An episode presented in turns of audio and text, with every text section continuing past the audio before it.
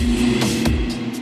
Fala, meus queridos e minhas queridas, sejam bem-vindos ao Fantástico Mundo de Gods. E aqui no meu podcast vocês vão ouvir temas que, cara, passam pela minha cabeça. Tudo que eu gosto de falar, um pouco do, do meu universo, eu vou querer trazer aqui para vocês. Esses temas são um pouco variados, pode ser um jogo, um livro, uma série, um filme sobre sociedade, sobre psicologia, sobre, enfim, qualquer coisa que eu adoro. Então eu vou querer dividir um pouco desse meu universo aqui com vocês. Vocês podem me seguir no Instagram, no arroba Fantástico Mundo do Gods. Sim, o podcast é D e o Instagram é do, do Gods. E eu vou postar lá sempre também coisas que eu gosto, meu universo. Caso você prefira o Twitter, eu tô lá como Mundo Gods. Pode também, se você tiver vontade de me ver fazendo live, jogando, streamando ao vivo na Twitch, no Fantástico Mundo de Gods, tudo junto. E eu abri o meu grupo do Telegram. Então, se você tiver vontade de só trocar uma ideia e não puder dar um apoio financeiro, mas quiser conversar, quiser saber mais coisa desse mundo nerd geek louco que eu vivo, então também tá convidado a fazer parte do grupo no Telegram que tá aberto. Sejam muito bem-vindos ao meu mundo mundo, assinem o podcast, me sigam no Instagram. Se gostarem, já dá aquela ajudinha no PicPay, no arroba Fantástico Mundo de Good. Vocês podem fazer a diferença e fazer com que esse projeto continue existindo, que dá um trabalho editar isso aqui, meus queridos. Então, pega sua breja, pega seu vinho, sua água, sua coca, senta aqui vamos bater aqui um papo gostoso. Bora pro programa de hoje. Fala, meus queridos e minhas queridas! Estamos começando aqui mais um fantástico mundo de Gods. E nesse programa vocês já viram a capa, já viram o nome do programa. E hoje a gente vai gravar sobre A Torre Negra, o primeiro livro que é O Pistoleiro. E hoje eu tô aqui com uma equipe muito grande para gravar, uma galera muito, cara, especial. Eles também ouvem o CastCast, então já ouça esse programa, já ouve o CastCast. Quem quiser, como eu disse na abertura, entra também no grupo do Telegram e vem trocar uma ideia com a gente. Então vamos começar a apresentar esse bonde. O time é grande. O primeiro que tá aqui gravando comigo, nós estamos aqui pela primeira vez no programa, o Renan. Olá, fala Gods, fala pessoal. É uma honra estar aqui. Escuto há um tempo já e estava ansioso.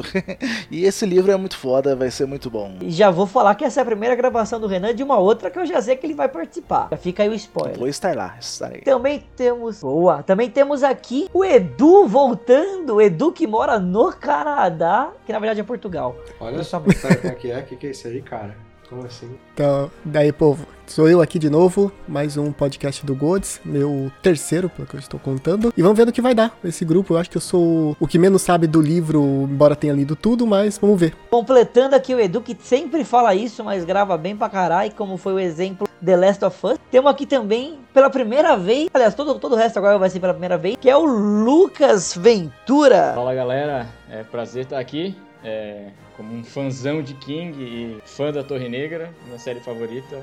Prazer conversar um pouquinho com vocês aí sobre isso, tentar compartilhar o que eu que eu sei, o que eu conheço aí. Para completar esse bonde, nós temos aqui o último, mas não menos especial, o editor que sofreu muito com o latido do cachorro do meu vizinho, que ele editava um pouco do QuestCast também. Temos aqui o Rafa Zorza. Longos dias e belas noites, meus amigos. Como vocês estão? É, eu tô muito feliz de gravar esse podcast porque é triste que Torre Negra não é tipo uma série muito famosa, não tem muita gente pra você conversar. E, só, e tem muito assunto para falar, tá ligado? Tipo assim, é isso. Boa, pessoal. Esse é o time que vai participar aqui hoje. Lembrando que esse programa vai focar no primeiro livro. Aí vocês vão perguntar, mas e o filme que saiu? Foda-se. Não, ele é não ruim? existe. Não, não há filme em base em C, tá ligado? Exatamente. É não se preocupem com isso, ninguém vai macular uma obra tão boa com aquela porcaria. Ah, como é? O, livro, o filme é legal, se você tirar o título, os atores e a história, o filme é bom. O filme era da é, série? Eu acho, eu acho, eu acho que se, se esse filme tivesse tido desviados fundos pra, sei lá, qualquer coisa ia ser mais proveitoso para a humanidade como um todo, tá ligado? Não, tinha que ser Idris Elba e o garotinho salvando o mundo. Era um bom filme. Cara, o Idris Elba está em Cats, ele não tem mais meu respeito, tá ligado? Os atores são bons, mas são mal aproveitados, cara. E olha que eu só vi uma parte do filme para que eu falei, ah, vou começar a ver o filme. Quem sabe mais pra frente a gente faz um cast só pra falar mal desse filme. Não, eu acho que é uma despende de tempo. Eu vou ficar falando, vai tomar no cu por duas horas, tá ligado? Olha que, olha que programa incrível. Sinceridade, verdade no coração. É, não, eu como leitor de Stephen King, eu li mais de 50 livros dele, li A Torre Negra, reli alguns livros e eu não assisti o filme, não tive coragem. Muito que bom. Parabéns para você. Mas, puxando então esse papo, vamos lá. Aqui a gente tá falando de que, bom, já falamos do editor, do, editor, do escritor, é o Stephen King. É incrível, é foda. Eu gosto muito dele, pelo menos. Tem, tem obras que não são tão boas? Tem. Mas em geral eu gosto bastante do que ele escreve. Já, já tive dentro do, de algumas é, histórias dele, como It a Coisa, a própria Torre Negra insônia e quero ler muito mais sobre ele. Eu imagino que vocês também, pelo que a gente já conversou, se juntar todo mundo aqui, dá, dá todas as obras dele. Não, cara, é impossível. Acho que nem o King leu todas as obras dele. O cara tem mais de 200 obras. Tipo assim, eu, ele, ele, você ter noção, teve uma época que o King ele, ele, ele usou alguns pseudônimos para publicar, porque o editor dele falou: Mano, tá publicando demais. Não dá pra lançar tudo no seu nome, a gente vai ficar sobrecarregado, saca? O cara é meio doente, assim. Eu acho que a família dele escreve por ele, porque não faz sentido. Então, tipo assim, é, é, é sério, é meio que todo, toda a família dele escreve e, tipo, eu não sei. Porque o, o King ele escreve muito. Ele, ele, lança pelo menos uma novela, né? Uma novel, assim, muito grande a cada, sei lá, ano e meio. E, e vários contos no meio do caminho também. E até hoje. Eu acho que eu tava até conversando com o Ventura isso esses dias pelo pelo Telegram. Eu acho que só o Terry Pratchett ganhava dele, do, no, do Stephen King. Que esse é um outro cara Sim. que lançava, tipo, dois, três livros por ano. Não era livro, tipo, de 50 páginas, não era livro de 200 páginas, pelo menos. Tá é por isso que eu tenho uma teoria. Nem tudo do Stephen King é bom, mas tudo tem que ser visto com carinho, pelo menos. Porque vai ter algo bom lá, mas o livro inteiro, às vezes, não você não é o público específico daquele livro. Às vezes ele viaja demais e ele tem uma façanha com aranha e tartaruga que é meio estranho. tem uma frase do próprio King que é muito engraçada, que ele falou que décadas atrás ele tava escrevendo Under the Dome. Ele achou que tava ficando muito grande, dele parou e escreveu a dança da. Beleza, o livro é tão e, grande. E quando ele lançou Under the Dome, ele não sabia do plot do filme dos Simpsons, mas fazer o quê? Tá é... E acho legal também citar o Stephen King, tem uma coisa muito legal nele, é que como as escritas dele viram filme, série, é, animação, é, é, meio bizarro. Então, porque... na real, é, é, eu, acho, eu acho bem, tipo assim, porque o King, ele vem de uma escola, né, é, literária, que, tipo, eu, eu falo que o King é, tipo, o autor atual mais perto do pulp que a gente tem, sabe? É, vocês manjam o que é literatura pulp, assim? Não? Explica pra gente, porque às vezes a gente pode saber aqui, mas quem tá ouvindo pode não saber. Literatura pulp é um estilo literário, né, que, que na verdade abarcava vários estilos, assim, que surgiu, é, é um estilo... Literatura pulp é um estilo literário que surgiu muito nos Estados Unidos, né, é, ali no começo da industrialização generalizada da do papel. É, eles eram livros muito famosos e muito baratos de serem produzidos, porque eles eram feitos de polpa de árvore, assim. E, eram livros que eles tinham uma estética muito que a gente vê até hoje em dia. Acho que o filho mais direto em mídia seriam os quadrinhos, sabe? Que o, os pulps, eles meio que foram os pais do, dos filmes de aventura, dos livros de aventura. É, Lovecraft, ele é considerado por muitos um autor um, um autor pulp, mais que seja um autor pulp mais rebuscado. E o pulp ele tem várias características, como é, personagens bem é, arquetipados, né? É, histórias muito escalafobéticas, tipo plots muito complexos e, e, fora da nossa realidade, sabe? John Carter, por exemplo, é um livro pulp, né? É, então, tipo assim, eu acho que o King ele bebe muito dessa fonte, né? Ele sempre gostou disso, ele mesmo fala em entrevistas que ele via Tales of the Crypt, né? Os Pontos da Cripta, entre outras coisas. E eu acho que ele, ele bebe muito disso porque quando você pega os livros do King, em sua grande maioria, incluindo Torre Negra, incluindo Torre Negra, você vê que os livros dele tem muito dessa pegada pulp, assim. Você vê que os livros dele, você bate o olho no personagem, você vê o personagem falando uma coisa X ou Y, né? Você já sabe qual é daquele personagem, porque isso vem muito do arquétipo do pulp. E a gente, como cultura ocidental, que a gente tá bombardeado com essas coisas hoje em dia, a gente tá muito acostumado. E o King, ele... ele Exato. Isso vem um pouco, até complementando o que tá falando, Rafa, uhum eu sinto que isso vem um pouco, às vezes, do que, eu, do que eu brinco, né? Que é um pouco da brisa do Stephen, porque pegando tanto o próprio A Torre Negra, como o próprio a, a, coisa aí, a gente vê que do nada ele coloca muita, muitos temas atuais da cultura moderna no meio da narrativa de coisas é, distópicas, antigas, ou que ele faz referência a marcas que quando a gente vê ele fazendo, dá aquele estralo que deixa a gente mais próximo da, da escrita dele. Eu não sei se isso também se assemelha um pouco, essa leitura moderna. Então, é, o Pulp, é porque, tipo assim, como eu falei, muito da nossa cultura, pelo menos eu vejo isso, né? É, não, não, é uma opinião muito. Tipo assim, eu não sei se é uma opinião muito difundida, mas como eu vejo, é, a gente, tipo assim, hoje em dia a gente tem uma cultura muito massificada, né? E o Pulp, tipo assim, é, é primórdio dessa massificação. O Pulp era. Você já viu? Provavelmente já viram, tipo, sei lá, na gaveta do seu pai, assim. É, é, tipo, revistas de Velho Oeste ou de romance policial bem fininhas e, tipo, pra página amarela, que é comprava em banca de revista? Sim, sim, o meu pai tinha, tinha várias dessas. Isso é pulp. Em resumo, isso é, isso é, é, é cultura, é, é, é literatura pulp. Quando você vê as histórias, por mais que são muito mais simplistas, por causa da época, e porque tava começando mesmo, os arquétipos e até alguns elementos narrativos se assemelham muito ao que o King faz hoje em dia, até hoje. Eu acho bem interessante, assim. O, o, o, o próprio Torre Negra, é, se permitir puxar um pouco agora, né? ele Claro, tem muito disso, assim, tipo, o Torre Negra, ele, ele, ele é uma, uma mistureba de vários gêneros fantásticos. E o jeito que eles misturam isso tem um pouco desse pulp. Tipo assim, porque o pulp você pega tipo John Carter, ele é um ex-soldado veterano que foi pra Marte, numa caverna mágica, sabe? E o, o Torre Negra é isso. Você tem, tipo, no mundo é, Velho Oeste, que é tipo a estética principal que você já cai de cara, deserto, revólver e tal, é chapéu, essas coisas. E aí do nada você tem uma menção de monstro, menção de castelo, menção de mutante. E você fala, o que que tá acontecendo aqui? E aí é um pouco desse, desse flavor, né, que vem dessa, dessa cultura mais começo dos Estados Unidos, assim, mais, mais perdão, mais começo do século, século XX. assim. Total, total. Cara, falando até do livro agora, que você já puxou esse papo, eu acho que uma coisa do livro que me chama muito atenção, pelo menos, é como ele faz uma mescla de detalhe. Ele, o o Stephen King, em geral, ele é muito detalhista. Ele não chega a ser um Tolkien, longe de. Mas ele tem detalhes que em muitos momentos eu gosto. Tipo, se é um momento que ele vai dar algo mais que você tem que imaginar, eu acho bacana, mas tem detalhes que eu não gosto tanto. Eu tenho um sentimento de amor e ódio com ele, sabe? Uhum. Ele é um livro um tanto quanto detalhista, mas ele também não se empolga tanto nos detalhes, o que eu acho bom. Não sei se vocês têm esse sentimento, mas eu vejo muito isso, pelo menos. É, ele mesmo falou no começo que o, ele se inspirou muito no Tolkien, né? E des- desse tipo de obras magníficas pra começar a Torre Negra lá da- quando ele ainda estava praticamente adolescente. Então acho que por Sim, aí ele tinha 15 tentou anos. pegar essa pegada, mas no- eu acho que não é o estilo dele. Eu acho que o estilo dele realmente tá mais pro It, o Shine, são outros tipos de livros. Mas como ele tava começando a carreira, ele tentou pegar onde ele se inspirava, né? Que era justamente o Tolkien e outros grandes escritores da época. O próprio cara do Conan também, que eu esqueci o nome. Até complementando. Isso acontece com metade dos escritores, né? Todo mundo quer seguir um pouco de Tolkien, tanto pelo sucesso quanto pelo sucesso que eu digo assim da narrativa, das histórias, quanto pelo modo de escrita. Eu, pelo menos, sou muito fã de Tolkien, mas eu conheço pessoas que odeiam Tolkien, o modo como ele escreve. É, eu, eu acho que é porque, tipo assim, é um pouco. Você pega, por exemplo, eu gosto. É, o Lovecraft, ele, ele meio que do outro lado da moeda, ele passa um pouco por esse problema. Porque o Lovecraft, tipo assim, quando você vai. É o meu autor favorito de longe, é o Lovecraft, né? Pela, pela estética dele e tal. Mas assim, o Lovecraft, quando ele tá no fim de carreira, a escrita dele é quase científica, sabe? Você parece que você tá lendo, tipo, um artigo de Harvard, assim, descrevendo um evento sobrenatural. sabe? E tem uma galera que se afasta disso, mas, mas a estética do cara. E eu acho que o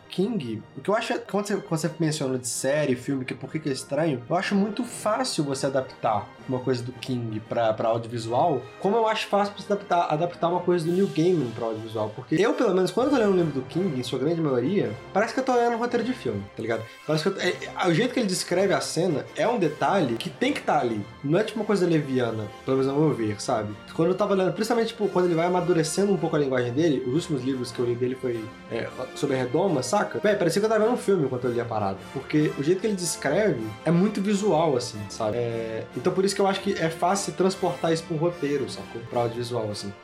Super concordo com esse ponto. É, eu acho que é um dos fatores que mais me alegra no King, que mais me dá desejo de ler King, é que ele é super sucinto nas coisas que ele escreve. Ele é muito pouco detalhista quando não precisa, sabe? Então, a maioria dos livros dele você consegue emergir, assim, você tá no meio da cena, você se sente no meio da cena mesmo e, Uhum.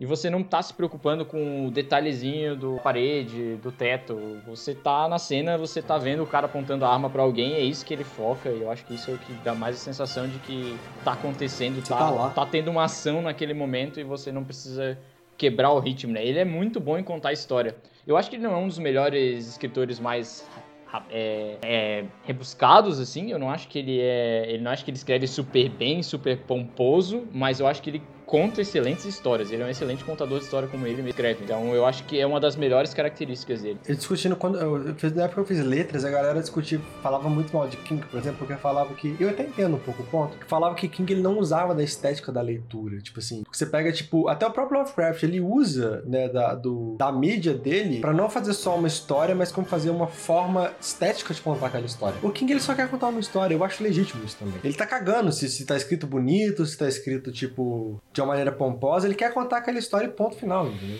Eu acho meio louvável. Eu acho de uma extrema criatividade. É, o forte dele, na verdade, é bem isso, assim. Tipo, até comparando, pegando a comparação do Golds e, e, o primeiro livro, vai, o Pistoleiro. Você pega, tipo, ele não criou um universo, pá, não fez linguagem pros personagens, não fez nada, tipo, pesado, assim, que nem o Tolkien criou. Mas, ao mesmo tempo, tipo, ele conseguiu introduzir de uma forma diferente coisas que já estavam aqui, sabe? Ele foi pegando, foi incluindo, foi fazendo um meio que um universo dele, assim, né?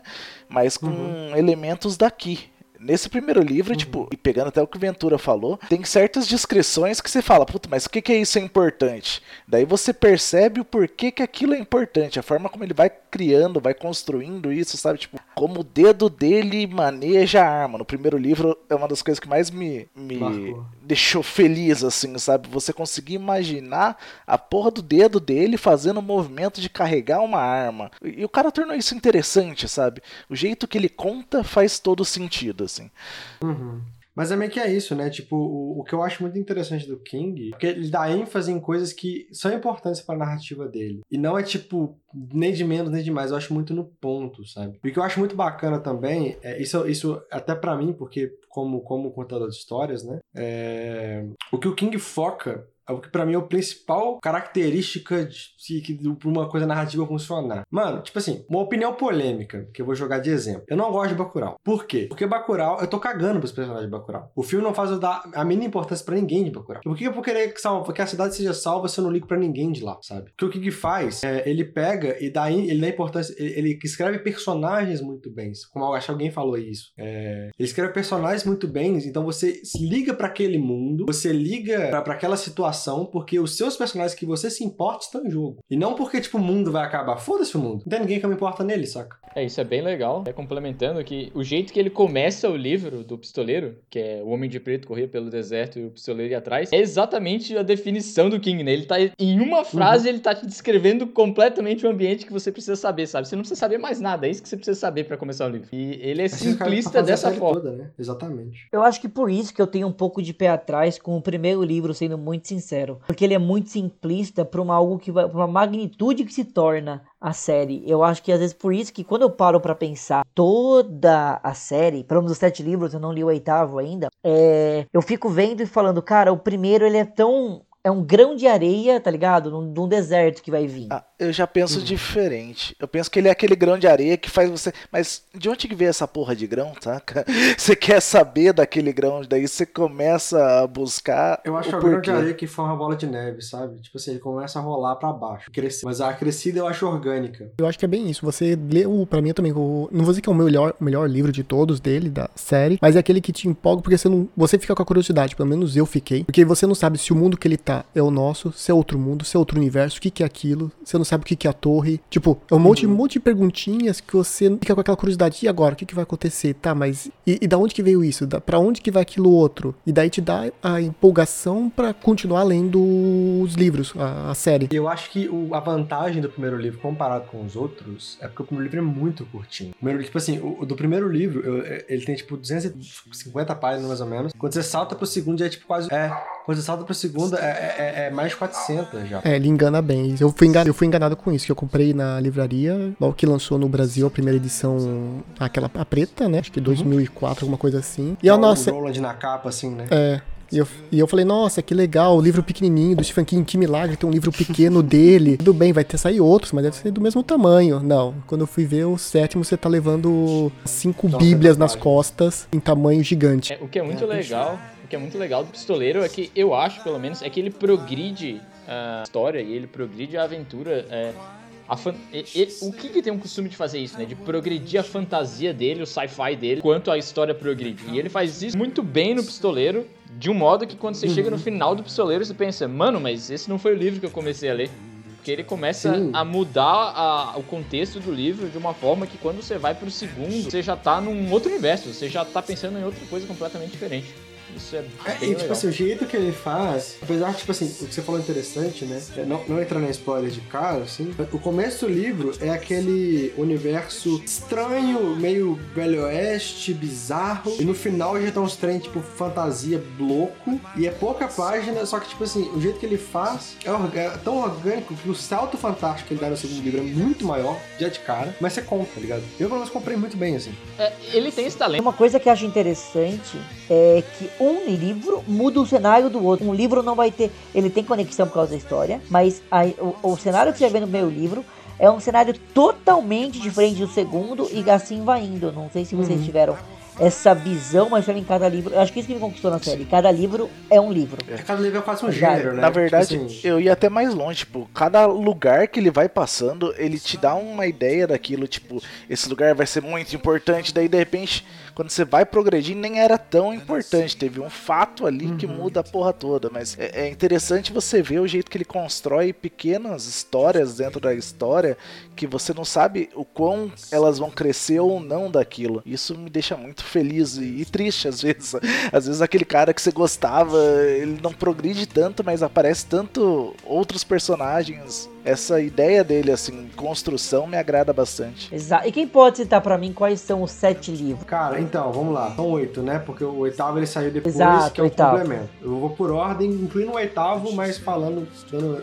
Primeiro é o Pistoleiro, que é o menorzinho da série. Depois tem a Escolha dos Três, né? Que é o segundo livro, que ele introduz alguns outros personagens muito importantes. Depois você tem Terras Devastadas. É, depois de Terras Devastadas você tem o Mag e o Vidro, que ele dá um. É quase um spin-off, mas que é importante pra série. É, entre o Mag o Vidro e o Lobo de Cala, que é o quinto livro, você tem o Vento pela Fechadura, que é o 4,5, né? Que é o oitavo livro que veio depois, que é um complemento do universo. É, no sexto livro, ah, tem o Lobo de Cala, que é o quinto, né? Que aí a série já tá com livros tamanhos de Bíblia. No sexto livro, ele, o tamanho de Bíblia dá uma diminuída, que é o, o Canção de Suzana, que é uma das personagens introduzidas no segundo. E o sétimo livro é o Torre Negra, que é onde encerra a série. É, até complementando, é, esse, só pra esses sete livros ele tomou aí mais de 30 anos pra escrever, né? Então é algo bem co- completo. Quase morreu no meio do caminho algumas vezes. quase morreu no meio do caminho. Isso não é uma brincadeira. Ele sofreu um acidente. A gente vai falar quando chegar mais no cast do livro. Tanto que esse acidente fez ele mudar muita coisa do livro, eu acho. É, eu acho não, é, é, é citado isso, mas isso a gente deixa pra falar no cast quando chegar nesse livro específico. Não vou nem falar qual é agora. Só pra confirmar, são 22 anos entre o primeiro o lançamento do primeiro livro, né, que foi o, o Pistoleiro e a Torre 33, Negra. não? Foram 22 anos de diferença. 33, né? Não? É 33, E né? também foi vendido, o primeiro livro foi vendido mais de 30 milhões de exemplares. Quer dizer, não sei se é um, um fato verídico, peguei na internet. Pode ser verdade, pode não ser. Quem tá rico é ele, não sou Se eu. tá na internet é verdade. Então, mas outra coisa que eu queria ver com vocês. Quem consegue me dizer, sem spoiler ainda, o que que é a Torre Negra? O que que é a Torre Negra não? O que que é esse começo de livro? Do que que ele tá, tá em Eu busca? posso Porque o que é a? Torre Negra mesmo vai ser no último. Eu acho. Eu vou tentar de uma maneira bem bonitinha. que Eu li o livro imaginando que seria isso, sabe? Tipo, tá. O começo do livro, então acho que não é spoiler isso. Ele diz que é um cara que tá indo pra uma torre negra. Ele não te explica o que, que é a torre negra. Você imagina que é um lugar e ele não pode, ou ele tem que chegar antes de um cara que ele tá perseguindo. Na minha cabeça, as primeiras páginas do livro me fizeram entender isso. É, é um cara, um pistoleiro, por isso é o pistoleiro. Então você entende que ele é o personagem principal ali, pelo menos no começo. E ele tem que perseguir um cara porque esse cara sabe mais ou menos o caminho pra ir pra uma torre negra. Você não faz ideia direito do que por que, que ele tem que chegar lá, mas ele tem que ir. Então é, é a jornada. Ele te introduz a jornada, assim, na minha cabeça, sabe? Mas é meio que é isso, né? Tipo, Até complementando, é bem legal como ele introduz isso, como eu falei, né? O Homem de Preto corria, o pistoleiro ia- corria pelo deserto o, ah, o Homem de Preto corria pelo deserto e o pistoleiro ia atrás. É bem assim que é exatamente essa é a primeira fase do livro, é assim que ele introduz e bem o que o Renan falou, é a verdade assim, ele não te dá contexto nenhum. Ele não te diz onde é que ele tá, ele não te diz em que mundo ele tá. Ele te dá um ambiente, ele te dá um deserto, te dá uma pessoa marchando pelo deserto e ele Uma pessoa quase morrendo muitas vezes. e ele cresce a partir disso. Ele começa a te introduzir um personagem novo, daí ele te introduz uma cidade, introduz o que, que o pistoleiro é, como é que ele lida com as situações, um pouco da personalidade dele, ele vai progredindo. Ele te mostra também do que, que o pistoleiro é capaz, meio da, da história, uhum. e vai progredindo. assim, Alguns personagens importantes que ele vai encontrando. Ele vai explicando através de sonhos, através de visões, através do próprio diálogo, como o pistoleiro se sente e o que ele tá buscando de fato. O que é a Torre Negra, o que que ele tá chegando lá, da onde que ele veio. E a história do pistoleiro, ela vai crescendo dessa forma até o final do primeiro livro que você entende um pouco melhor o contexto dessa, dessa torre e o que que tem lá. O que é muito... Cara, em resumo, tipo assim, é, o, o foda é porque, como a gente tava discutindo antes da gravação, Torre Negra é uma série muito, muito difícil de falar dar spoiler. Porque o- todos os detalhes, desde a primeira página, são, são conceitos tão complexos que pra você explicar, você precisa explicar a lore foda, sabe? E aí, tipo assim, é, tipo, caso você não queira receber nenhum spoiler, eu, pelo menos falando por mim, leio. Porque, tipo assim, é um livro que, pelo menos pra mim, eu não sabia nada quando eu fui ler, eu só sabia que ele tinha é, magia, viagem no tempo, é, pistoleiros, velho oeste e loucura, sabe? E eu me comprou, porque eu gosto dessas coisas. Eu fui ler e gostei, pra caralho, sabe? Mas assim, eu acho que pra mim, ele é o tipo de obra que quanto mais cego você vê, né? Melhor você fica. Tanto que o, o, o nosso amigo que explicar, explicar a série, e tipo assim, se eu não tivesse lido, eu não entendi nada que ele falou, porque é muito vago a explicação, sem você entrar em alguma coisa pertinente da, da narrativa. Mas sabe que é muito bom. Cara, e sendo bem sincero, eu fui muito ousado quando eu comprei a série. Porque eu já comprei o pack sem nunca ter lido nada. Então eu comprei os sete livros de uma vez. E eu falei, cara, isso deve ser muito legal. Aí eu vi uma promoção, acho que era, sei lá, altura. Uma mega promoção, estavam todos os livros num preço super justo, tá ligado? Aí eu falei, é isso, eu vou gostar dessa série. Eu tinha acabado, tipo, sei lá, de terminar alguma outra, porque eu sempre gostei de ler muita série. Falei, cara, é isso, comprei. E aí eu li o primeiro. Não é que eu não gostei do primeiro, mas se eu não tivesse comprado o 7, talvez eu não tivesse dado essa sequência. Mas como eu comprei o 7, eu li eles sequenciais. E foi muito legal, porque a história estava muito fresca na minha cabeça. E quando a gente para pra pensar em o, o pistoleiro, ele é o que dá o estopim, o start de todos os livros. E não só o estopim e o start, mas um livro é conectado no outro, sem deixar de esquecer o que passou. Então, é como se você tivesse, tipo, essa lembrança sempre, né? Eu acho que você deu sorte então, Gus, porque eu, eu não sei quando você comprou o livro, mas eu comprei, como eu falei, quando lançou o livro no Brasil, a primeira edição, foi em 2004. Por sorte, tinha lançado a primeira e a segunda. Então comprei os dois primeiros livros, que eu vi que eram mais ou menos finos, né? Principalmente o primeiro é bem pequeno, eu já comprei os dois. Mas depois disso, as outras edições só saíam a cada seis meses. Então, tanto que a última edição, que era a Torre Negra, o livro A Torre Negra, ela saiu em 2007, se não me engano. Final de 2007. E eu não aguentei porque era muito tempo, já tava esquecendo toda a história. E eu comprei pelo eBay, vindo da Austrália, a versão em inglês. Eu falei, não tem como aguentar um ano pra sair a próxima edição, porque já vou ter esquecido tudo. E foi basicamente o que aconteceu mesmo, porque demorou tanto pra mim que cada livro, tipo, eu tinha que ler parte do livro anterior pra poder lembrar das coisas, porque era muita demora, tipo, era seis meses pra cada livro. É, meio que é isso, né? Tipo, o Torre Negra, como o, o Kurtz falou, ele é muito intrinsecado em detalhes. Então, assim, se você. Eu, eu, eu li tudo de uma vez também, né? É, eu demorei muito tempo porque eu caso com o livro, eu lendo. Mas, assim, é, se eu ficasse, tipo, cinco meses sem ler um pra começar o outro, eu ia esquecer coisas muito importantes. Eu ia ter que reler o anterior. Porque ele é muito rico em detalhezinhos importantes que às vezes faz até ser percebido quando você lê de uma vez. É uma série que, pra mim, eu acho que é legal ser consumida de uma vez. É exatamente isso. Acho que eu, não precisa ser tudo de uma vez, mas tipo, quanto antes é melhor.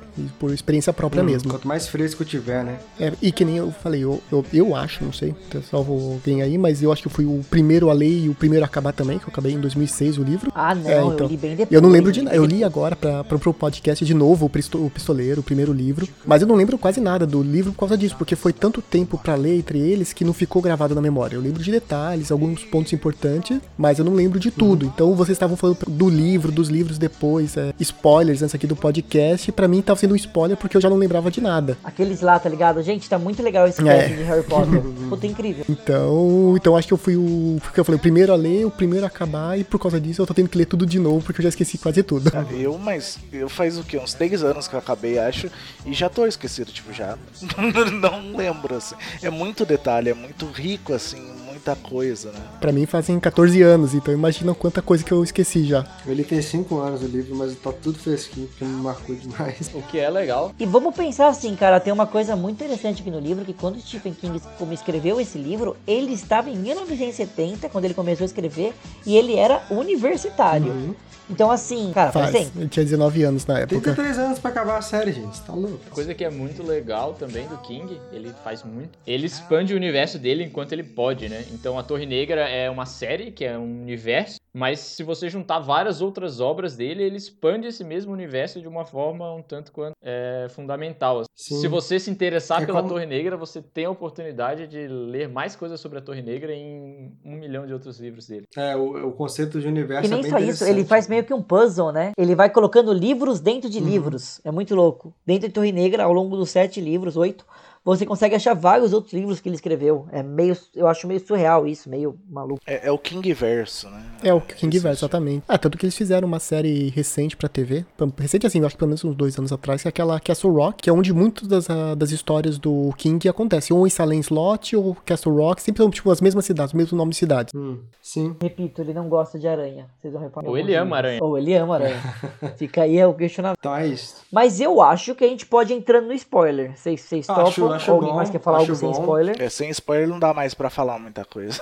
É, não dá, não dá, não dá mesmo. Pode ir pra spoiler então, Good?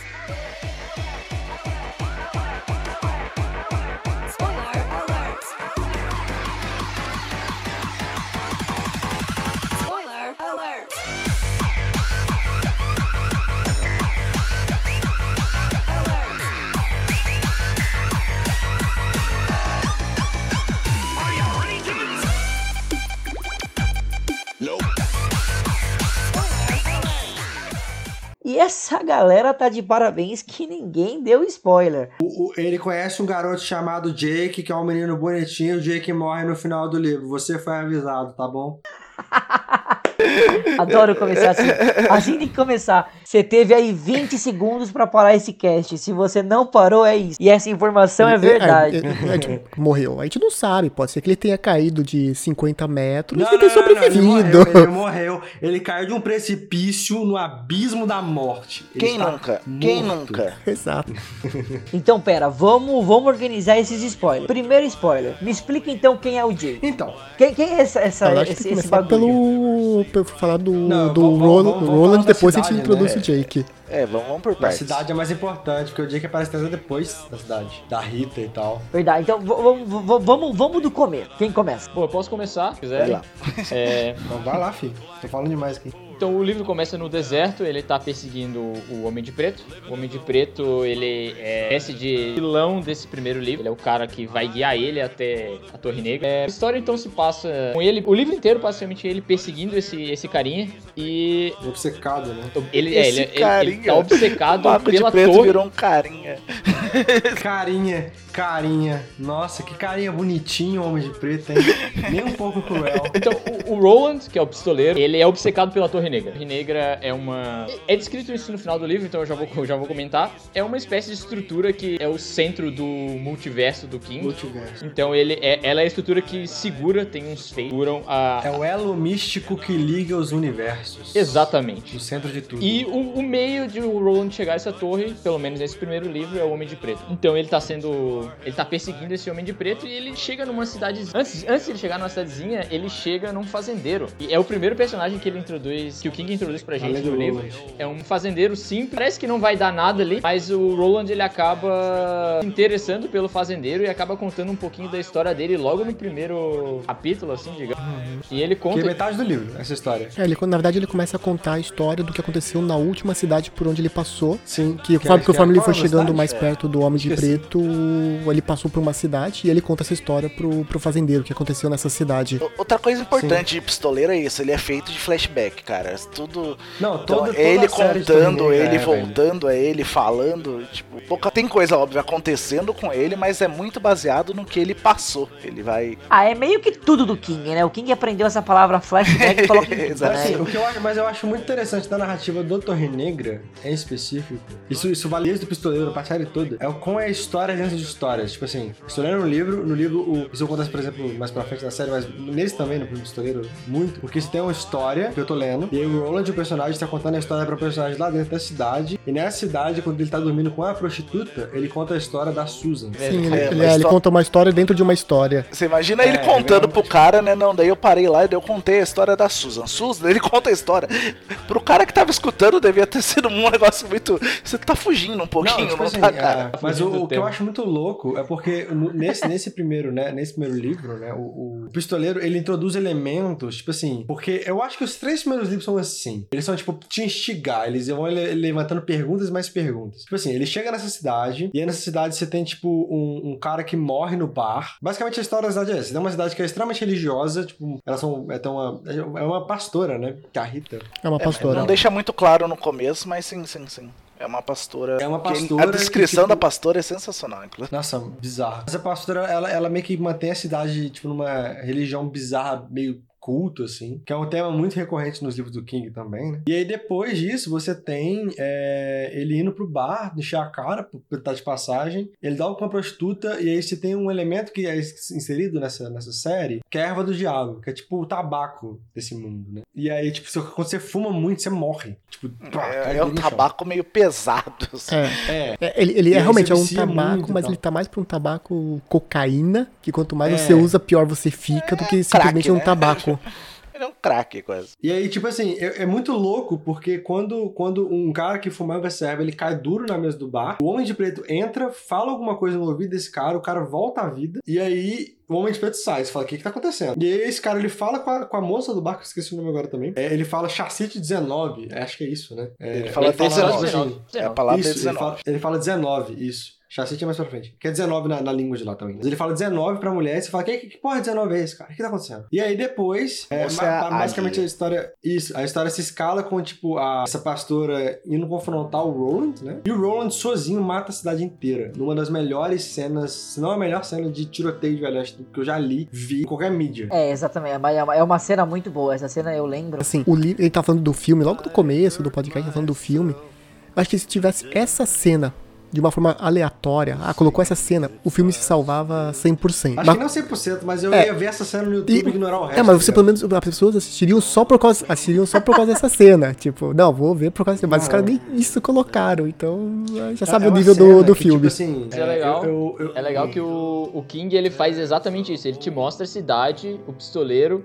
Ele te deixa se apegar à cidade, se apegar aos personagens da cidade. E aí ele faz o pistoleiro simplesmente matar a cidade inteira. Ele, o, Ro- É, o Roland conhece a cidade, ele se apega. a- a- ela não é uma prostituta, tá? Ela simplesmente é a atendente do bar. Não, ela é prostituta, né? Não, Não, não é. fala. ele- Não, não, acho que não confirma como Não, muito não é- ela não é entender uma isso. prostituta. Ela é uma é- pessoa dada. Ah, não, tudo bem. Então, é, é falho. Ele chega na cidade, ele começa a se apegar a algumas pessoas da cidade, ele começa a, ah, ok, vou ficar um dia a mais, vou ficar dois dias a mais, então a obsessão dele, você vê que ela começa um pouco a regredir. Então ele não tá mais com aquele senso de urgência de chegar no Homem de Você começa a se apegar aos personagens e se apegar ao ambiente. Nossa, essa cidadezinha pode ser até legal. E daí ele introduz o plot twist da... que compele o Roland a voltar para o caminho dele, né? Que é uma, uma religiosa, que é, de fato é um tema recorrente nos livros do King. Senhora que foi meio que brainwash, fez, teve uma lavagem cerebral pelo Homem de Preto, compele ele pra, compele a cidade inteira pra atacar o Roland, dizendo que ele é o Satã, foi pra Uhum. matar a cidade. E daí ela meio que Sim. instiga a cidade a atacar ele, intriga a cena de, de tiros que eles acabaram de. O pessoal aqui acabou de descrever. De fato, é uma cena maravilhosa que você vê, como eu comentei antes, do que, que o pistoleiro é capaz, assim, o sangue frio que ele tem.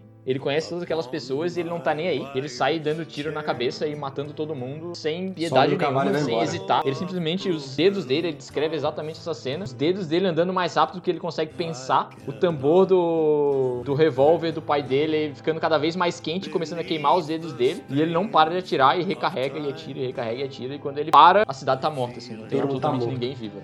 Ninguém vivo. É absurdo. Eu acho que é aí que surge uma das primeiras frases, é uma das primeiras vezes que, não sei se é a primeira exato, mas é uma das primeiras onde surge a frase célebre da, da série, né? Que é aquela, não atiro com a mão, Não, não, não, aquele não. que mira com a mão, não, não é aí? Eu acho que é no primeiro sim, mas eu acho que num dos, no- dos flashbacks, se não me engano. Que ele tem vários flashbacks, né? Tem, tem esse que ele tá contando, depois ele volta pro tempo que ele tá aprendendo a ser um pistoleiro. E eu acho que nessa É, época do. ele- Essa frase ela aparece quando ele tá contando pro Jake. Isso. Que ele conta, que ele conta como que ele treinar, como que ele ganhou do treinador dele com o Falcão dele. É. Mas é no É, primeiro livro, não é? Primeiro mais pra frente. O que ele conta histórias de Gilead e tal. Mas a frase é uma frase incrível que eu escrevi na parede quando eu li essa, cena, essa frase. Que é, é, Eu não miro com. é, eu não miro com meu olho. Eu tenho ela aqui, ó, quer ver, ó, Eu não miro com a pai. mão aquele. É, eu miro com minha mente. Não, não, mas vem, vem uma antes, vem uma antes. Ó, eu não miro com a Isso. mão, aquele que mira com a mão esqueceu o rosto do seu pai.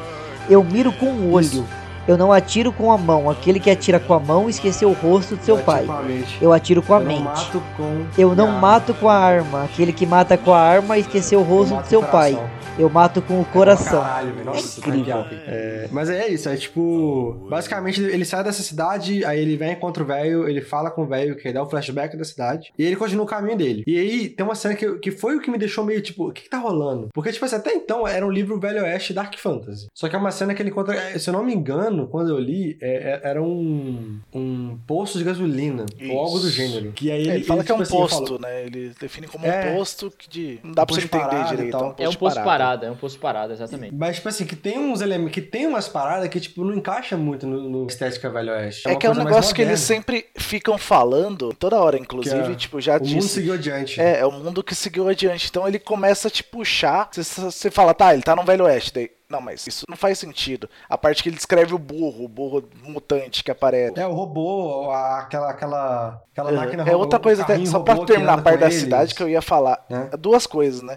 Primeiro chega esse cara, o que ele vai contar a história pro carinha lá. É, Você acha, puta, esse cara aí vai ser a história vai ser focada nesse esse cara que tá ajudando ele, que tem o corvo, papapá, papapá. Não, ele vai pra cidade. Daí beleza. A história vai se passar então nessa cidade. Daí acontece, tá, ele vai ficando, vai ficando. Não, ele mata todo mundo. Daí ele segue adiante. Ele vai sempre seguindo adiante, sempre seguindo adiante, sempre seguindo adiante. Uhum. É, e aí, tipo assim, ele chega nesse, nesse, nesse posto de parada e ele encontra Não, esse garotinho. Ele cai, na com 10 verdade, né, na anos, frente do, do garotinho, ele louro. desmaia. É. e aí o garotinho não sabe como foi parar ali, o nome desse garotinho é Jake. E ele faz é uma coisa que ele faz muito recorrentemente na série, que ele, ele hipnotiza a pessoa mexendo a bala muito rápido com os dedos, né? A bala do revólver. É, e ele hipnotiza o Jake, o Jake lembra que ele é do nosso mundo, Nova York, né? E que ele foi atropelado quando tá vindo pra escola. E ele foi atropelado e acordou lá. Morreu e acordou lá. Então você. É que assim, eu acho que é interessante citar nesse livro, tem, tem, tem duas coisas que a gente vai percebendo ao longo dessa leitura, né? Hum. Primeiro, o nosso mundo existe e é, tá sendo narrado também, a gente fica um pouco Você não per- sabe se a gente tá no passado ou no futuro, né? É meio confuso. A gente fica perdidaço. É. Exato. E depois vai mostrar que em, em vários momentos do livro, enquanto o Roland ele tá andando e tá passando pelos, pela, pela, pe- pe- pelo local, pelos locais que ele anda, a gente vê coisas do nosso mundo. Então, tipo, do nada ele tá andando, aí tá tocando uma música, ou ele ouve uma Hey música. Jude, Beatles. né? Aí você fica, tipo. Dos É, Beatles. quando É, ele é chega na hora, cidade, Hey toca, Jude. né? Ele tá ouvindo. Hey Jude, don't make it bad. Take a sad song and make it better. Remember to let her into your heart. Then you can start to make it better.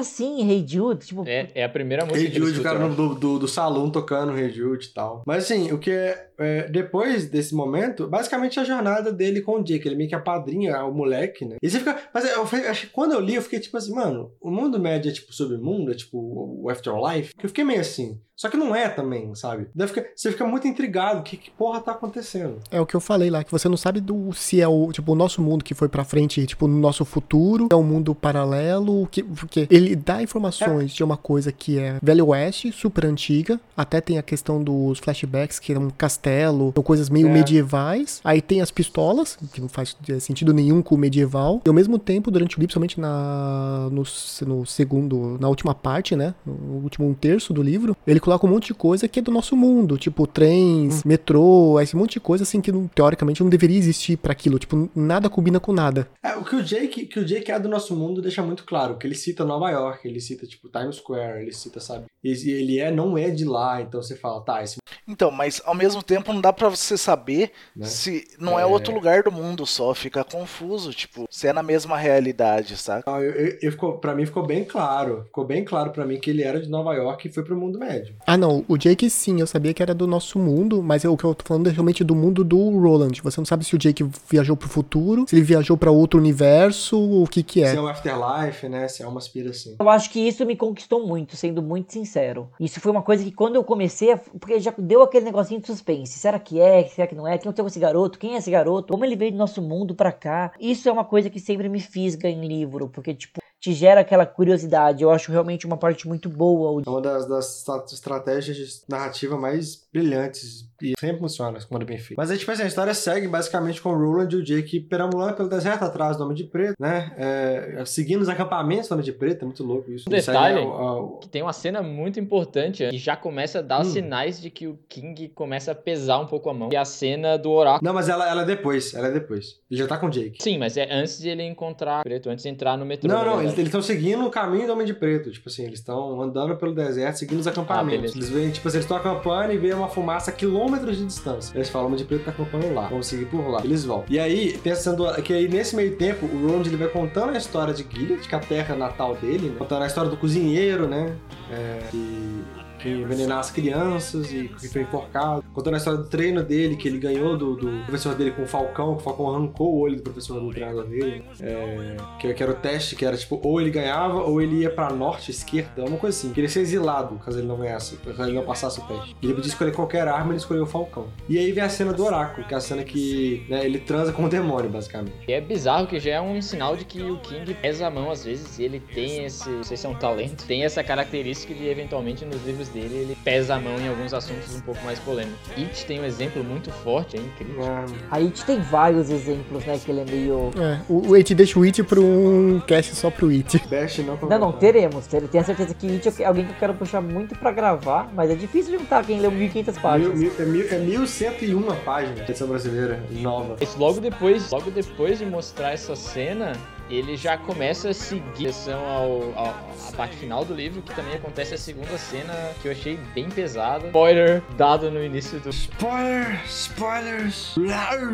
Que é a cena que ele, é, que, é, que ele abandona o Jake, né? É que particularmente é a cena que mais me marcou desse primeiro livro, que eu pensei, cara, esse É, então, tipo assim, vamos dar um pouco de contexto pra essa cena, porque, tipo assim, essa cena, ela não é do nada, né? Tipo assim, eles estão na jornada deles e eles entram numa caverna que é cheia de mutantes. Que é, que é bizarro também, que é tipo uma galera deformada, com tentáculo no lugar do braço e tal. E eles entram. É que do nada Stephen King começa a se empolgar e começa a colocar essas coisas e ninguém entende Mas tem um sentido, coisas. não é eu é pelo uma menos fiquei perdidaço. tem- quando você vai lendo a série como um todo, você vai entendendo que porra tá rolando, sabe? Mas na hora eu falei, mano, que porra tá rolando? Por que, que tem uns mutantes com tentáculo no mundo medieval? Por que, que tem um, um carrinho, que é tipo aqueles carrinhos que você empurra pra andar nos trilhos da caverna, que fala e é eletrônico, sabe? O que, que tá acontecendo? E aí, tipo assim, ele- ele- que é, que é da North Transfer Positronics, né? Que é aquela corporação que é muito importante, não vamos comentar agora. Mas aí, é, basicamente, ele, eles andam, e aí o, o Homem de Preto tá fugindo da caverna, tem mutantes do outro lado, uma, uma ponte quebrada, e aí se o, no trilho, né? E aí se o Roland não soltar o Jake, ele vai perder a trilha do Homem de Preto. O Jake está caindo no, no precipício da morte. E aí o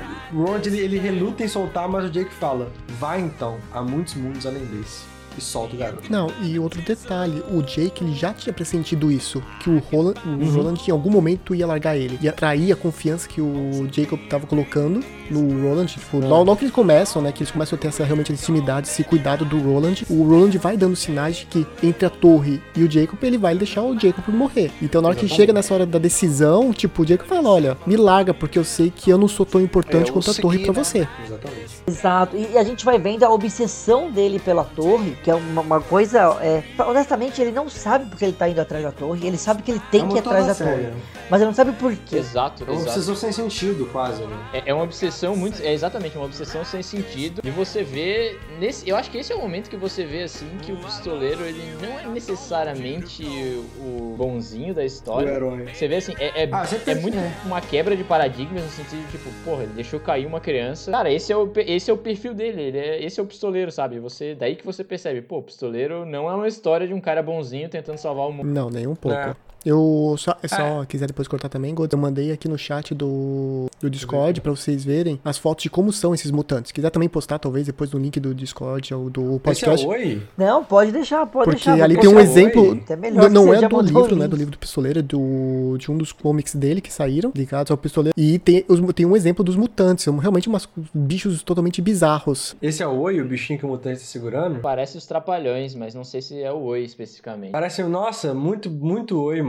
É exatamente o que eu imaginava. Enfim, mas aí, tipo, quando ele sai da caverna, né, ele, ele encontra com o Homem de Preto, e eles têm o Homem de Preto, que é uma das cenas que pra mim foi a cena que mais me marcou, que foi quando eles, ele, ele transcende um, bizarramente, assim, né, que ele vê, tipo, que o Homem de Preto pega o, de- o deck de cartas, e aí ele tira uma carta e, tipo, ele transcende, ele vê a luz. É, e aí, tipo, ele vê... E é muito louco, porque, tipo assim, é uma cena que é existencial pra caralho, que, tipo, ele vai falando que o universo pode ser dentro de uma folha de orvalho, que não sei o quê. E ele meio que do nada joga. E a, a North Science Propositronics estudava isso desde sempre. Você fala, que porra é essa, mano? Mas Sabe? essa é a introdução da torre, né? Tipo, Essa- do mas nada, essa é a né? introdução da torre. É, é assim que ele introduz a torre. Ele expande o universo até no momento que ele diz, tipo, uma pessoa, no- uma pessoa comum não consegue compreender isso, só que no meio de tudo isso tá a torre. É assim que é a introdução da Sim, torre. exatamente. E aí o, e ele, vê, ele meio que nada na luz, tipo, uma coisa meio etérea, assim, né? E aí ele dá um flash, ele acorda, tipo, 120 anos mais, tipo, no futuro. Não, É são, uma são, parada são, são 10 anos, mas São ainda 10? assim. Não, não. hã? É 10, é, é, é- são 10 anos no futuro, só que é aí que você vê, tipo, tempo não é fluido no, no- Não, mas, mas são 10 anos no futuro, mas não são, velho, porque o, o, o cadáver do Homem de Preto tá lá. O esqueleto dele tá decomposto. Não é ele, né? É, é uma armadilha que o, que o Homem de Preto deixou lá Ah, é pra achar que era É ele. real. São, são 10 anos. É eu, li, eu li realmente fazem 20 minutos, não, meia hora que eu terminei de ler. É, só confirmando, tá bem aqui a frase, né? Roland acordou junto às ruínas da fogueira e descobriu que estava 10 anos mais velho. É, eu- por algum motivo, eu acho que como, como tem um momento micro spoiler, nada a ver do, do Pest, que não é tão importante, como o, o Ventura falou, o tempo não é fluido. E no momento dado do mais pra frente do livro, eles citam que o Roland é, tipo, muito velho.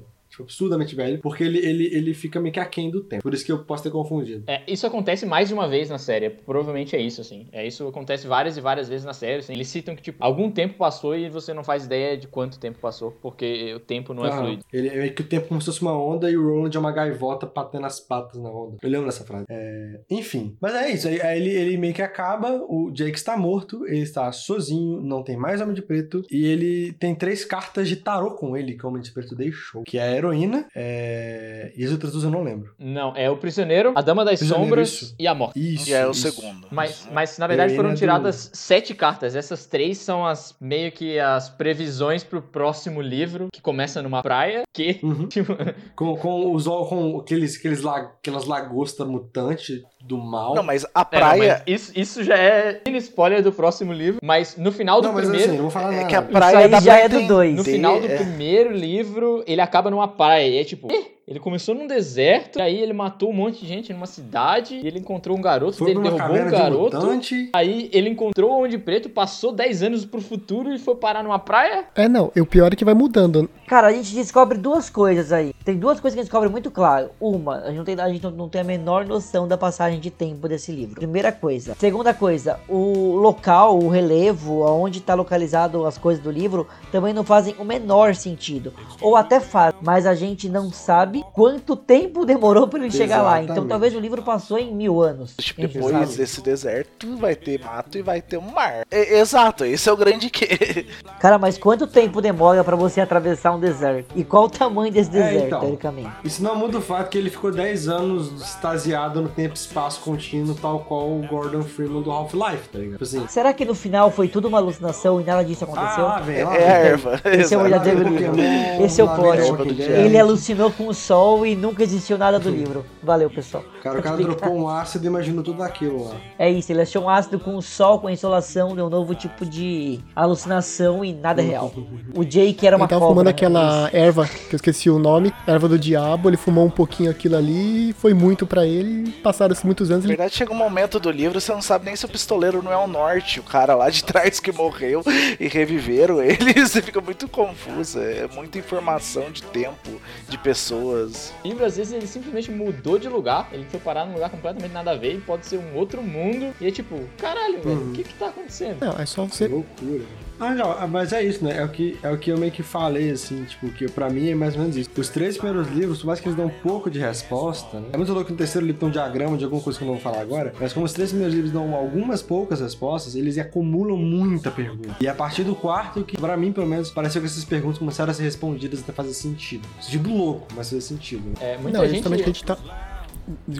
É o que a gente tava falando justamente do que eu falei do começo lá. Que é medieval, aí. por- Porque se você for pensar, ele, ok, ele foi o mais novo, acho que era com 12 ou 13 anos que ele se formou como pistoleiro, por assim dizer. Aham. E ali no livro dá a impressão que ele tem tipo uns 40 anos, uns 30 e tanto, 40 anos. Achei que você ia falar que Não, o não. King escreveu com 12 anos. Eu ia falar, caraca, que ano esse cara entrou na Se faculdade? bobear, ele tava escrevendo já, né? Gênio avançado Mas eu- com 12 mas você anos na pensa- Sabe, o que eu faculdade. acho louco? É porque o, o- Sabe quem eu imaginei sempre como o, o pistoleiro? Né? A galera fala que normalmente imagina o Clint Eastwood, que é a inspiração clássica. É a narração dele, Eu né? sempre imaginei o Hugh Jackman. mano. Pô, super. Aquele, se, se o filme fosse com o Hugh Jackman, faria todo sentido pra mim. Não, é, você tem que ver o Velho Oeste do Clint Eastwood, não, não é, é o cara saindo de uma van e batendo nas pessoas simplesmente porque ele pode, que ele é um senhor. Ele mesmo comenta, né, Sim, que ele no Clint Eastwood. Mas é porque eu, eu vejo o Clint Eastwood velho, né, mano? Aí eu- é difícil dissociar. assim, Muito velho. 90 anos. filho. Múmia. Ah, nossa, é. Não, já vi, mas tipo assim, eu já vi o Velho Oeste, eu já vi o Velho Oeste Clint Eastwood, mas eu vejo o Clint Eastwood hoje em dia e eu falo, não, o Roland não é essa múmia ainda. O Clint Eastwood eu encaixo melhor como Callahan, sabe? Eu acho o Callahan um bom Clint Eastwood velho, o padre Callahan. É que eu acho que o King se inspirou mesmo quando o Clint Eastwood tava bem no, no auge da carreira dele. É, porque ele anos 70, né, mano? Onde os fracos não tem vezes de que ano? Oh, perdão, 66, sabe? Tipo assim, quatro anos antes do livro sair. Então, É, que lembrando, lembrando que o livro foi reeditado pra 2000, então assim... Não, mas ele, ele escreveu. É, mas ele já tinha escrito os outros também, né? De qualquer maneira, a primeira inspiração é dessa época. Sim, com certeza. É, inclusive é isso que eu ia dizer. É, muitas pessoas falam que o próprio Pistoleiro é um livro pra você, um livro feito pra quem já leu a própria Torre. Você vai entender o Pistoleiro depois que você terminar de ler. Sim, sim. Então, e faz muito sentido isso, porque na teoria, depois do último livro, se você lê o primeiro, faz muito mais sentido todo o resto. E, e, tipo, vamos falar isso mais pra frente, sem dúvidas, mas fica em mente. De quem tá ouvindo esse cast agora, quis ouvir spoiler, já leu, não leu, nunca vai ler, tanto faz. Mas quem tá ouvindo até agora, eu acho interessante ter isso em mente que todo livro vai ter uma conexão. O primeiro vai ter uma conexão com o último. O deserto, ele não vai ser só um deserto, ele vai voltar ainda. Como? Por quê? Jamais saberemos. Spice. Vamos ter que ouvir todos os casts. Exatamente. É isto. Mas eu acho que a gente falou bem aqui. Alguém quer falar mais alguma coisa do pistoleiro, pessoal? Alguém, alguém deixou algo passar? Quer, quer puxar mais algum papo? Cara, então, tipo assim, Fica à vontade. é, eu, falo, eu falo por mim, né? O Pistoleiro, ele não é um livro que me fisgou na série. Apesar de eu achar ele muito bom, eu falei, tá, vou ler o segundo, sabe? Tá, vou ler. O segundo livro foi o livro que eu falei, ok, essa, esta caralha é muito gostosa, entendeu? E aí eu continuei... Eu já discordo de todos vocês que o primeiro pra mim já foi lindo assim de em termos de fisgada. O primeiro na hora que você lê, você vê aquelas histórias acontecendo, você vê a descrição dele da pastora que era enorme, tinha uma pele leitosa e ele ao mesmo tempo ele tem aquela paixãozinha por ela e você não entende o que tá acontecendo direito, você fica tipo, caramba, o que esse cara tá fazendo? E ele começa a ligar uns pontos, tem a cena do tiroteio e é muito lindo, dá pra parar de ler. É, eu tô, eu, tô, eu tô com você, Renan. Pra mim é o primeiro livro, me fisgou, como eu falei. Eu também fui enganado, porque eu realmente achei que ia ser uma série com livros pequenos, então isso me enganou. Ma- Mas com certeza foi o primeiro livro que eu falei, todo o mistério, tudo que você não, não sabe o que vai acontecer, do que, que vai se tratar o, fio, o livro, as coisas que ele vai. Ele, que ele só, o livro, ok, ele te dá um final ali, ele encontrou o Homem de Preto, ele matou o Jake, te deu um final, mas ao mesmo tempo que ele te dá isso, ele te dá muito mais perguntas do que aconteceu pra poder fisgar pro resto. É, e no meu caso, eu tava até começando com- conver- conversando com o pessoal antes de a gente começar. Foi o meu primeiro livro do que eu, eu era muito novo quando eu comecei, eu acho que eu tinha 12 anos quando eu comecei a, quando eu li o Pistoleiro. Assim, me fisgou de uma forma assim fenomenal, tanto que eu nunca mais parei de ler King, passei das dezenas já, mas foi o primeiro livro do King que me fisgou de um jeito incrível, até hoje é a minha série favorita. Mas sendo bem realista, eu acho que é porque eu era muito novo. De novo, eu não acho que é um livro 100% bem formado, pelo menos quando ele foi idealizado. E é um livro bom pra quem é novo, talvez chama aquela atenção, mas não é um livro, não está entre os melhores do King hoje, olhando pra trás, né, depois do que eu li dele. Eu acho, eu acho que Ele, ele, é uma, ele é um refrescor pra quem é novo, principalmente pra quem tá, tipo, no começo ou meados da adolescência. Porque, por mais que ele é um livro de fantasia e um livro, tipo, sabe, fantástico louco, ele não é soft igual Harry Potter, Percy Jackson, entre outros. Você vai, tipo, tá, aí do Ah, nada, não é. sangue, sexo, é. morte, magia do mal, tá ligado? Palavrão.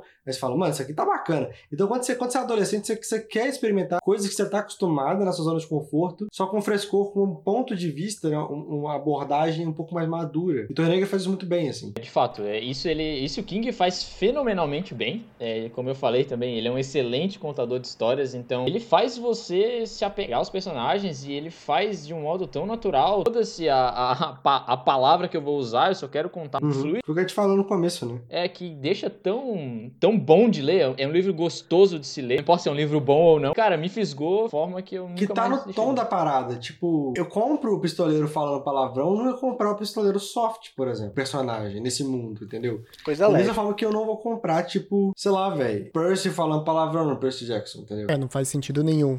São realmente. É, exato.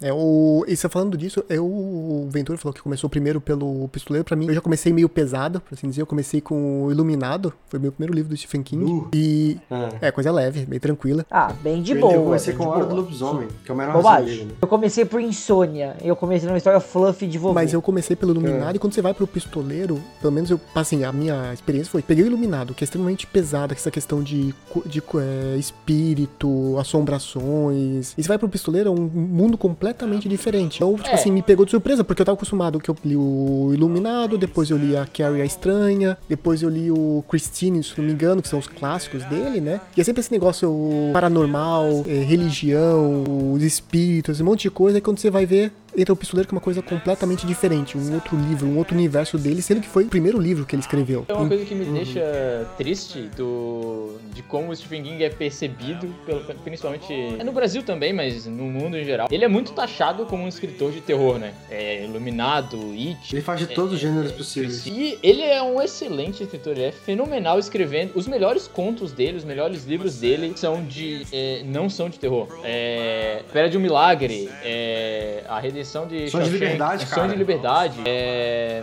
é o, é o Conta Aluno. Inteligente do.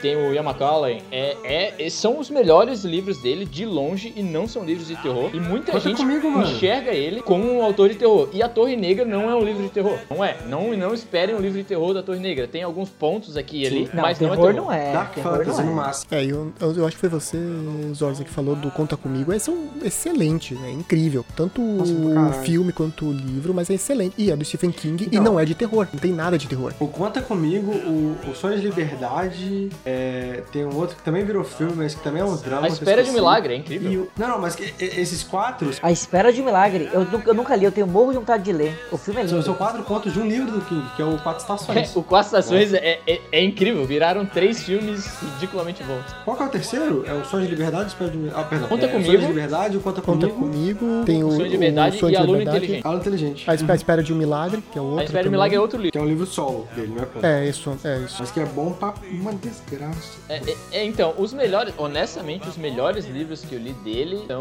de não terror. Os livros de terror, Pronto. muito bons, contam uma história legal, interessante, que te fisga, mas os livros que mais, mais te fazem sentir, mais te faz, porra, que livro mind-blowing, são os livros de não ficção dele, que são...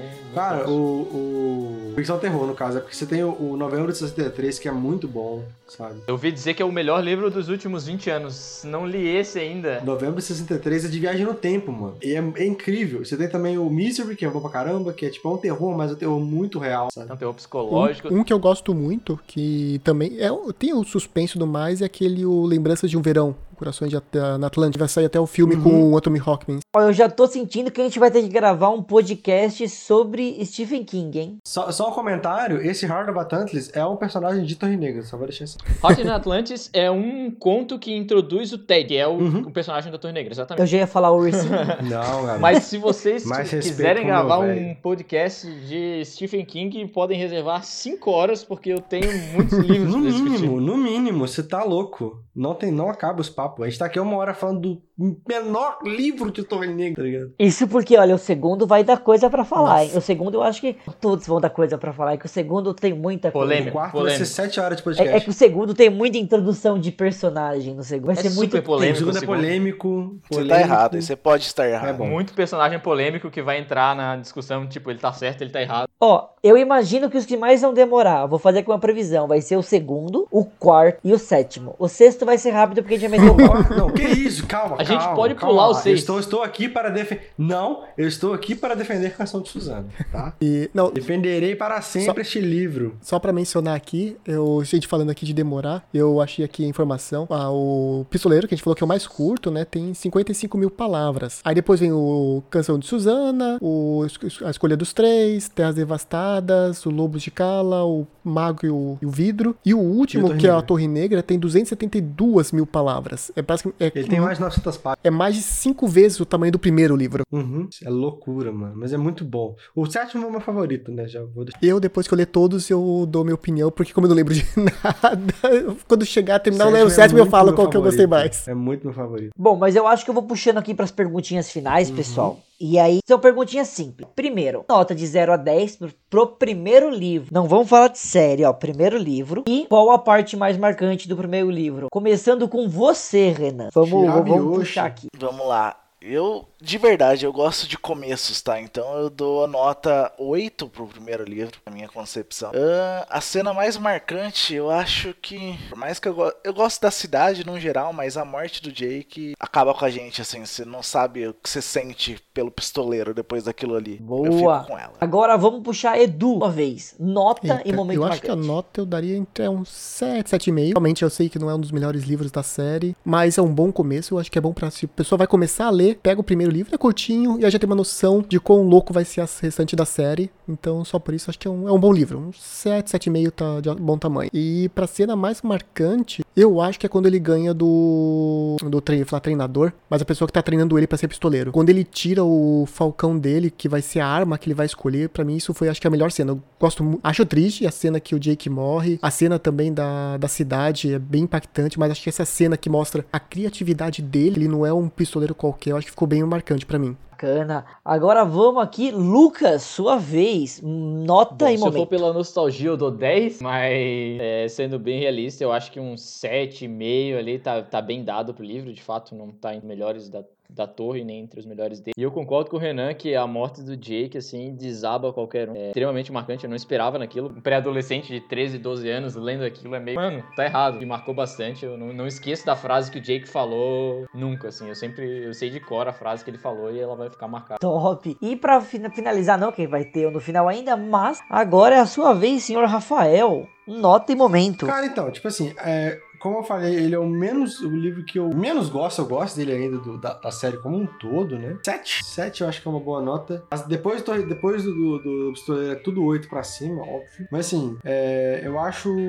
E a cena, eu já falei que é a cena do final, né? Depois da morte do Jake, que ele dá uma transcendida, e no meio transcendida ele ainda joga elementos de lore importantes, sabe? Porque eu curto essa pira meio existencial, louca, Lovecraftiana. Então, tipo assim, é, assim, é por isso que tanto que Lovecraft é meu autor favorito. Quando ele dá essa, essa uh, sabe, sai da realidade, vê a luz e fica purucupu, e aí, tipo assim, é, e aí solta a lore lá da, da Positronic, ele volta, tá 10 anos no futuro na praia e fala, tá, acaba o livro, eu já peguei o outro paleta, tá ligado? Foi o que me fisgou. Eu acho que não foi o segundo que me fisgou, foi essa cena no final do primeiro que eu falei, tá, eu fui pro segundo, entendeu? Então, tipo assim, é isso. Tá, eu preciso conhecer o resto. É, né? foi, foi isso. Que foi tipo, eu, eu curto, como eu falei, eu curto muito essa aspira expansiva, existencial, doida, meio LSD, assim. E deu bom, entendeu? Aí é da hora, é da hora. Bom, pra finalizar também, a minha nota, não me xinguem, vai ser 6,5, porque esse pra mim é um dos, querendo ou não, mais fracos, então saibam que nenhum... Talvez Canção de Suzana ganhe um pouco menos que isso, mas dos outros posso já adiantar que não vai ser menos que isso. Eu acho que acho que mais da metade do que vai vir pra frente é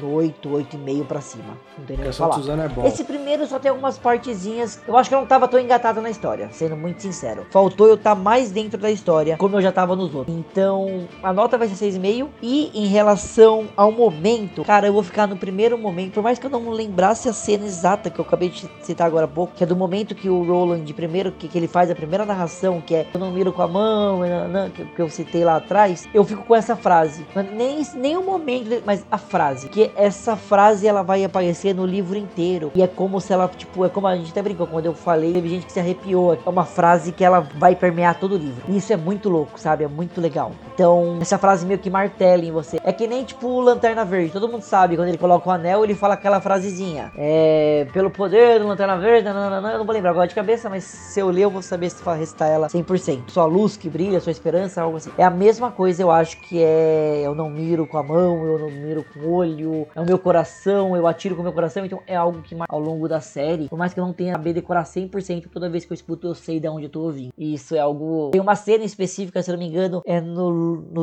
Lobos, que é no livro, nesse livro, que cada um deles, cada personagem vai recitar e vai atirar. Nossa, perfeito. Mas isso fica para outro livro. Isso fica para outro momento. É isso, meus queridos. Eu queria agradecer a todos vocês que participaram. Obrigado mesmo pelo tempo de vocês. Obrigado mesmo para quem ouviu aqui a gente. Queria agradecer. Quem quiser pode apoiar como padrinho. Quem quiser pode entrar no grupo do Telegram, é só entrar no link, todo mundo é bem-vindo. Já somos uns 20 loucos, eu quero ter lá um hub pra gente falar sobre tudo, pra divulgar projeto, pra divulgar, cada um pode divulgar seu podcast, sua tweet, seus textos. Então se junta a gente e esse final é de vocês. Pessoal, divulguem aí todas as redes de vocês. Cara, vocês têm podcast, Renan e Rafa, Uhum. né? Divulguem o podcast de vocês. Tá. Então. Manda é, bala, manda bala. Posso começar, Renan? É, então, eu tenho. um, é, eu, eu sou editor, primeiramente, né? Eu edito. Hoje eu sou, tipo, o editor mais ativo do Marcelo Guaxinim no RP Guax. que é de RPG dele. eu- praticamente todos os últimos episódios dos últimos meses eu que editei. É, e Muito top, viu, pessoal? Quem não ouve, O ouve RP pode tentar Guacha, começar ó. a ouvir. O Guax é um dos melhores mestres que eu já conheci na vida de RPG, sem brincadeira. Assim. O cara é muito bom. Toda a história que ele conta, assim, muito foda. É, e eu tenho o meu podcast de audiodrama, que é o Arquivos da Patrulha. Renan, como você escreveria Arquivos da Patrulha? Como assim? Dá pra ser padrinho do Arquivos da Patrulha? Uau, isso é muito interessante. Mas como você descreveria Ah, Arquivos da Arquivos da Patrulha? Patrulha, eu não sei explicar, cara. Ele é um sci-fi, mas com uma pegada. Que difícil você me deu isso agora, assim. Eu sou. Vamos lá, Arquivos da Patrulha é, conta essa história dessa organização, que é a Patrulha, né? que é uma organização ultra secreta, uma espécie de MIB, assim, né? Só que eles lidam com tudo que existe no espectro do, da ficção fantástica, sabe? A Patrulha, ela lida com alienígenas, ela lida com universos paralelos, ela lida com magia, espíritos, né? E tem segmentos dos patrulheiros, né? Cada, cada patrulheiro, tipo, ó, os patrulheiros de combate, os patrulheiros temporais, eles lidam com cada parte. A série tem um protagonista que é o Felipe Xavier, que ele é, é RPGista e também participou de alguns RPG Watch e tal. Ele, ele tá lá na série e a, a, história principal, bem, principalmente do ponto de vista dele, né? Que a primeira temporada é mesmo que registros diários de, de, de missão, diários de bordo, de certa maneira, dele e de outros personagens, né? É... E é essa coisa da ficção fantástica que lentamente vai se montando um lore e um plot que, na primeira temporada que na segunda começa a desembolar e a segunda ela é muito mais audiodrama bruto do que necessariamente só é, log de, de, de missão e essas coisas igual é a primeira, né? É, os episódios são curtinhos, cada episódio tem... O maior episódio até agora tem 13 minutos, então assim, eu acho que vale a pena dar uma espada lá que vocês vão achar top e considere apoiar a terceira temporada de Arquivos da Patrulha. Só vai sair se a gente atingir 200 reais no Apoia-se mensais. Então fica aí a, a, a dica do, do Jabá. Boa! Edu, Lucas também, fiquem à vontade aí pra colocar o que vocês quiserem em rede social. Podem, o final de vocês, pessoal. Não, acho que eu só queria agradecer aí a oportunidade de discutir um pouquinho de King e da Torre Negra. Eu gosto bastante, sou bem fã mesmo, então só queria agradecer a galera aí. Obrigadão pelas discussões, pelo, pelo tempo. Valeu, God. É, tô aguardando o próximo aí. Vamos nessa. Valeu, galera. Aí sim, Deixa eu aproveitar então, fazer um jabazinho. O Zorzal também participa comigo lá, ele esqueceu. Olha, Projeto Drama. a gente, eu e mais um pessoal, a Ana coordenando e um monte de gente ajudando, tá saindo o Projeto Drama, que é de audiodrama também. Episódios curtinhos que dá pra você escutar. ahn, numa viagenzinha pequena pro trabalho você já consegue escutar e ele é interativo, então você consegue participar lá com a gente, votando nas enquetes, decidindo pra onde o nosso protagonista vai. decide. Ele tá eu tô na. editando esse projeto e, tipo assim, É, Cada temporada vai ser uma história fechada de oito episódios, né? Com essa pegada de todo fim de episódio. As pessoas vão ter um tempo pra votar online qual caminho elas acham que vai ser mais interessante. a. Algumas votações ficam bem acirradas, é bem legal. É, Mas a, a a- a- o projeto, né, essa temporada é uma história no ar, neo-noir, assim, de detetive nos anos 90, no interior dos Estados Unidos. E é bem legal. É, tá- tá- a Ana é uma puta roteirista, modéstia à parte, a edição tá bem legal também, e o Renan e os meninos estão mandando muito bem na voz. Vale a pena conferir também, Projeto Drama. Vale mesmo que eu já ouvi um programa, tá ficando animal, pessoal. E fora isso, eu tô no. Participei de um RP Guacha ou outro. E tem o Ilha de Galápagos também com mais alguns amigos. Tá num hiato aí por causa de alguns problemas. Mas logo a gente volta também.